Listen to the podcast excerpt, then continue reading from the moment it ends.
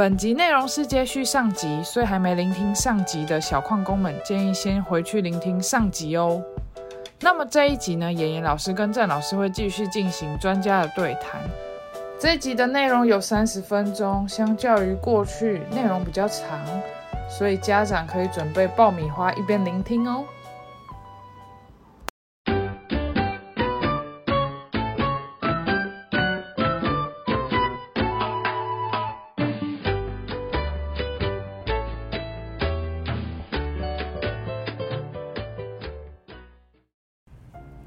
分享我一个亲身经历好了，就是我的小朋友他其实现在就是中班嘛，然后现在开始老师就是让他学写字。那就像我刚刚问的，比如说他这一笔没有写好，或那一笔呃交叠在一起，那感觉老师就会只只跟我说，哎，你的小朋友写字写不好啊，或者是。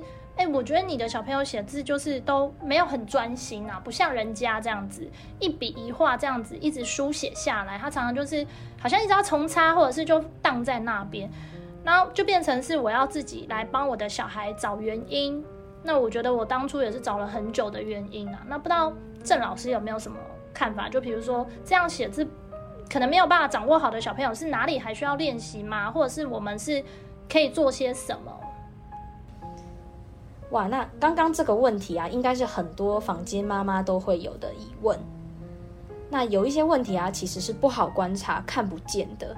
那以下我有结论出六大能力，还有一些相关可以怎么做训练的一些居家活动，大家可以一起听听看自己孩子有没有以下的状况。那我们刚刚有介绍握笔姿势嘛？那其实好的握笔姿势是不够的哦，我们只有可以把这支笔握得很好。以外呢，我也想要和家长分享书写前应该准备好的六大项能力以及相关的训练活动。第一个，我们就先来讲大肌肉的稳定性，肩膀。好，我们可以想象啊，一棵大树要长得好，它的根基一定要越深、越广、越有力嘛，这样它才有机会开出比较茂密的叶子，好，进而开花结果。那其实近端肩膀肌肉的稳定性就有点像是这个根基一样。打好基础之后，我们远端手指头、手部的书写能力也就会随之提升。老师，那你解释一下什么是远端跟近端好了。近端其实就是更靠近我们身体的一些关节。那大家可以把手举起来看看，肩膀相较于我们身体从中间切一半，是不是更靠近身体？所以我们就会定义它为近端。那远端就是相反，它可能是比较远离。身体中轴的一个部位，所以我们就会把它定义成远端。所以以手上肢来讲，近端呢，我指的就是肩部，那远端就是手部。好，大家可以想象一个图片这样子。肩膀稳定度很重要。那我们在临床上其实很常让小朋友做出一些会需要肩膀这附近肌肉出力的活动。那大家可以想象一下，这时候把你的手脚平贴在地上。模仿做出大象走路的姿势，好，这个这个时候就会用到肩部的肌肉力量。那可以相反的，我们把手脚摆地板，但这时候是肚子朝上，做出一个像蜘蛛移动的动作。好，蜘蛛爬这个动作呢，也可以使我们的肩膀来出力。好，那另外除了肩膀要呃有力气以外啊，其实我们也很常使用改变操作姿势这样的一个妙招。好，那大家其实可以想象一下，我们在做阿兵哥匍匐前进的时候，是不是趴着？然后这时候呢，可能是手肘弯曲摆在地板上。那这个动作啊，其实也是一个可以提升肩膀肌肉力量的一个活动，或者是你也可以练习拍球这个动作。拍球的时候，我们也会，尤其是气球。一开始，我们小小孩可能可以先尝试用气球来拍，因为气球它落地的速度慢，然后重量也轻，所以可以增加我们的反应时间。对，那这时候气球飘在空间中，我们要想办法拍到它。你的手臂就是要随着气球的方向做出位置的调整。哎，这时候就也会使用使用到这个肩膀的稳定跟动作的控制能力。那在家里，像是晒衣服这个活动，其实也蛮适合让孩子一起来参与的。爸爸妈妈把那个衣服挂到衣架上面之后，然后你可以请孩子把衣架再挂到那个晒衣绳索上，对，那这时候如果绳索上有那个小孔洞，它还要对准，这就会更困难，更有挑战性。那如果你家是那种洗脱烘一机人，就没有机会练习到。对，所以其实说就是呃科技呀，它还是带来了一些便利，但是可能也让我们呃错过一些练习这样子。不过没关系，我还会再介绍其他活动。那如果是丢球呢？像打棒球那样丢球，这样是也有能动到这个肩膀的。妍妍老师这个活动方案呢，就非常的棒。没错，丢球就也可以。我们刚刚讲到的是拍气球，对不对？但其实你的孩子如果他是对球类很有兴趣，而且他平常就有在啊接触这样的活动，其实你不用选择气球，你一般家里的那种软皮球，或者是甚至篮球、足球来丢跟接，都一样可以训练到这个动作。对。好，那我们刚刚介绍的这些活动啊，其实都有一个特点，就是他们都是在手手臂悬空的情况下进行的活动，所以这些活动其实都可以拿来累积肩膀出力的时间，然后提升肩部的肌耐力。那也是为之后远端手部运笔可以打下一个比较好的基础。那再来，我就要跟大家分享第二个，第二个其实我们刚刚谈完那个。近端肩部，那再我们就谈远端手部小肌肉的发展。那维持握笔、运笔这个过程中，其实会需要很好的手部精细动作发展。我们可以利用生活中一些诶很容易取得的晒衣服的小夹子，或者是夹棉花球的小镊子，或者是大家可以在十元商店里面找到一些小只那种夹冰块的夹子。来夹一些家里没有煮过的意大利面通心粉跟绿豆哦，或者是可以请孩子练习用手比数字，那这些动作都可以帮助孩子促进他手掌的两侧分化。对，那两侧分化大家应该会很疑惑到到底是什么东西。好，那大家可以把手拿出来比五这个数字。好，然后你眼睛去看一下哦，你的前面三只手指头，也就是大拇指、食指、中指。这一端其实，在我们做操作的过程中，它是负责做呃灵巧的抓握，所以就是做操作的。那后面两只无名指跟小指这两只呢，就是会在我们操作过程中大部分担任稳定动作的角色。对，所以大家可以想象，你在抓笔的时候，是不是大部分以前三指来抓，然后后面两只是维持弯曲的？那我们在做很多动作的时候，其实也可以观察一下，都会有这个情况。好，那这边的两侧就是指大拇指、食指、中指的操作端，以及后两指的稳定。好，这就是两侧分化。那在三岁半左右，我们的手掌两边的这个两侧分化的表现，还有手指可以慢慢做出一些独立个别动作的这个能力会开始成熟。所以其实这个时候也可以让孩子练习用剪刀。那三岁左右，其实他就可以练习剪一刀这样的能力。那我们剪的东西就可以很广泛啊，像是绳索、橡皮圈这些都可以拿来做练习，因为都会只需要剪一刀。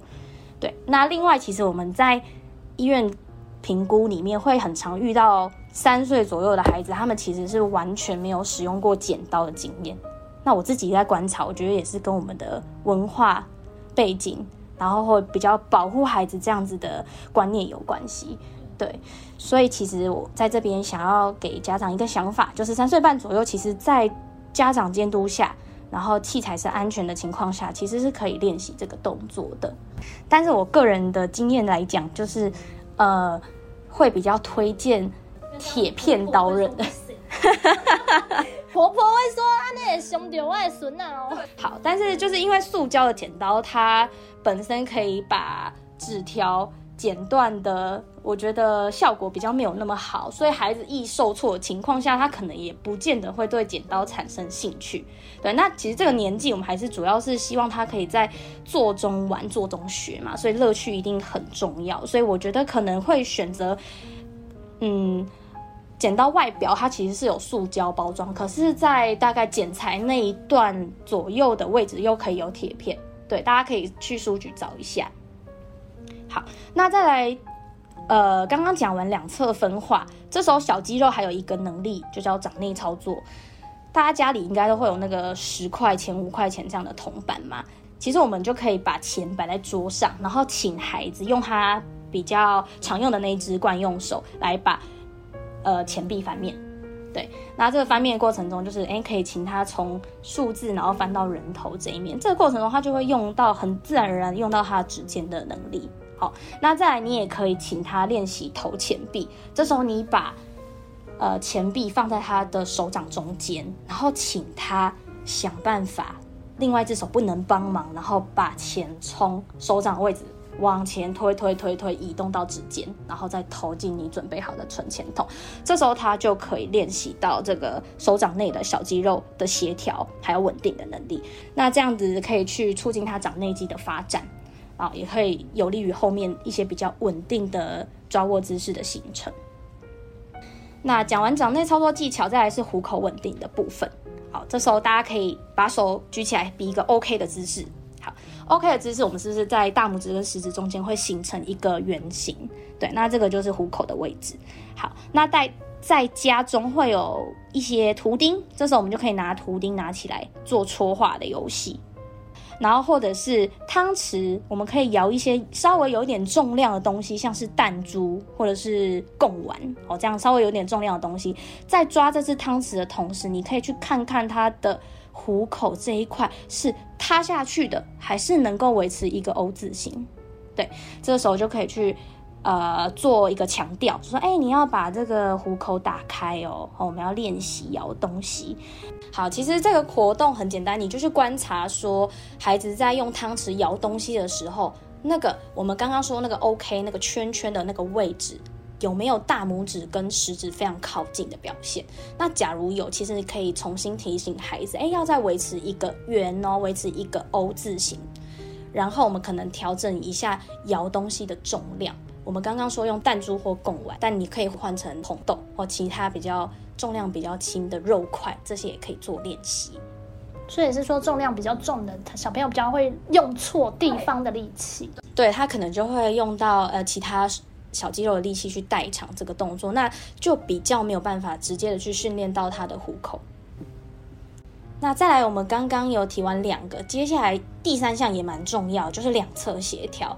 那其实需要两只手配合进行的活动，都可以来训练孩子双手分工或合作这样子的两侧协调的能力。那在日常生活中，有很多生活自理的。活动都可以拿来做训练，像是你可以请孩子自己撕开糖果的包装袋，对，这时候就会需要两只手，一只手往前，一只手往后打开。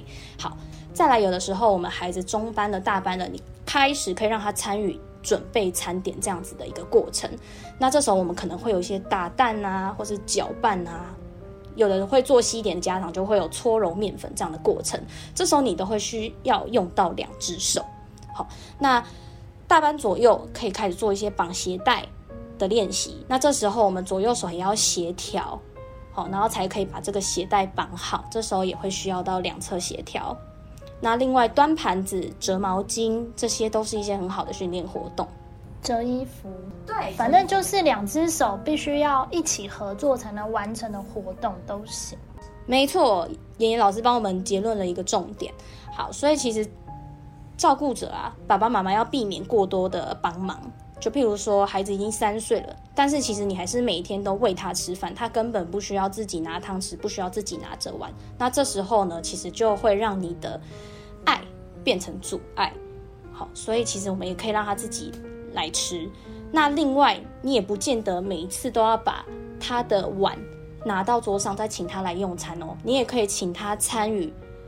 把自己的碗盘端到座位上的这个过程，他在端碗盘的过程中也会去调整自己双手的力道，然后做一个协调处理的动作。其实就是每天让他自己穿衣服、自己穿裤子、自己穿鞋子、穿袜子，好像就可以了。没错，所以就是生活自理的独立训练是很重要的哦。那再来啊，我们就会除了刚刚上述大小肌肉的协调。然后两侧协调以外，其实视知觉能力也很重要。那我们一般大家都知道，哎，视力视力视力就看得清楚、看得见，好看得很远是视野。往上看、往下看，这个是眼球肌肉的动作控制。好，那再来视知觉，其实我们可以把它想象的比较简单，它就有点像是视觉相关的认知能力，所以它就牵涉到认知，那包括的范围很广泛。那今天我们在看到“大小”的“大”这个字跟太阳的“太”这个字的不同，诶，我们可以看得出来这两个一个是多了一点嘛，好，那这就会用到视觉区辨的能力，也属于视知觉的范畴。那另外我们可能有的时候会给孩子看一个图片，然后再盖起来考考他，呃，请他指出来说，诶，我刚刚指的，呃，我刚刚给你看的是哪一张？这时候就会用到视觉记忆。那我们在写字的时候啊，可以在文字跟文字的中间留下一个适当的距离，或者是能够知道，哎，耳东城这个字左边是耳部，右边是东，哦，那这个相呃上下左右的相对概念就会用到视觉空间的概念，那这也是视知觉的范畴。那有的时候我们在抄写作业的时候，前面同学的头挡到了白板某一个字的一个角落，可是我不用把。整个身体移过去看清楚，我就知道说，哎，老师想要写的是作业的“作”，那这就会用到物体完形的能力。所以其实这个视知觉能力最好的活动，就是在我们的绘本故事书上面都会出现。好，我们可以在阅读完之后呢，可以请孩子去找一个刚刚。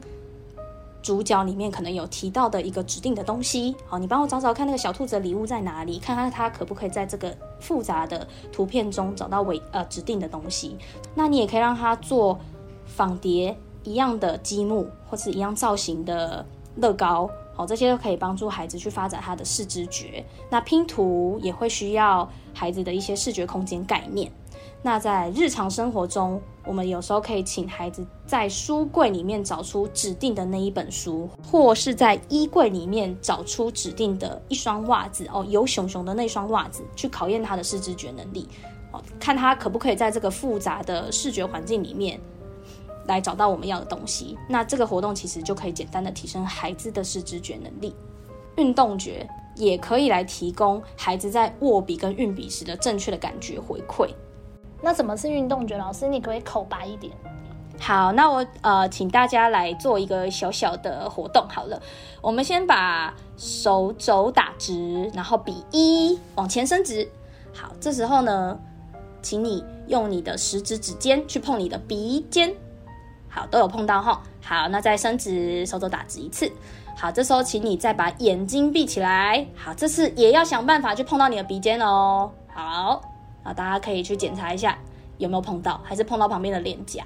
好，这就是一个很经典的运动觉的一个活动，就是大家呢在闭眼睛的情况下，其实也可以了解大概的了解到自己的手肘是有伸直的，是有弯曲的，而且是有直线前进的。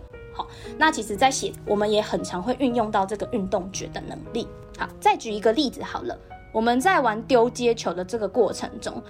爸爸妈妈把球丢过去，丢向孩子，那孩子会想要想办法接住这个东西。这时候他就会尝试去移动他的双手，或者是调整两只手的距离来把球接住或夹住嘛。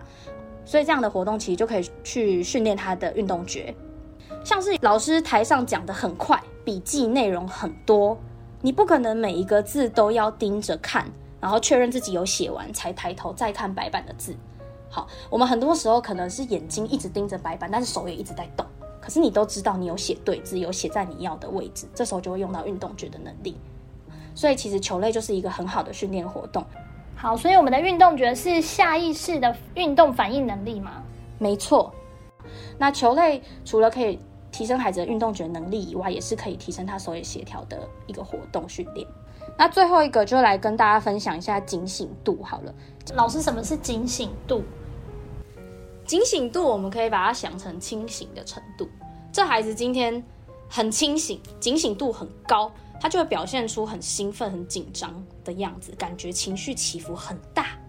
那如果是相较于高警醒度很低的孩子，他就会有一些昏昏欲睡啊，好像没有开机，还在发呆，动作很慢，反应慢慢的，反应迟钝这样的表现。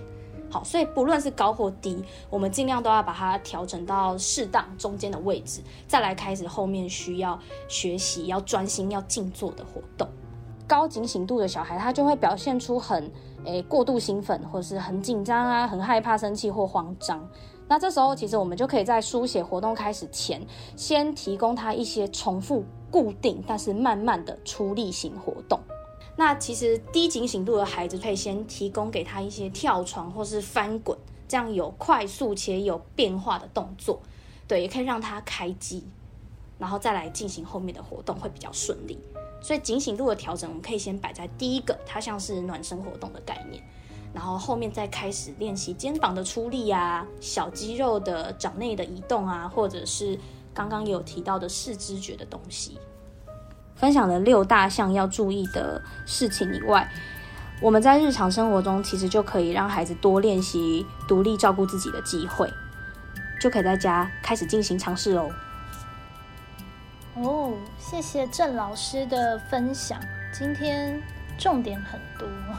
我觉得有一些东西都要靠图啊，才能让家长比较了解，所以我们会在我们的平台上抛上所有关于这几的重点，还有一些相关的图示，然后就是欢迎大家去看。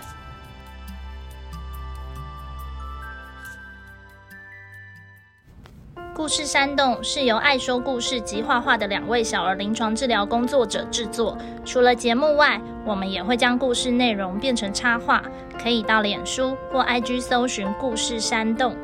若你喜欢我们的内容，请在 Apple Podcast 留下五星评论，也欢迎分享给身边的朋友。如果大家有想听的内容或想说的话，记得留言告诉我们哟。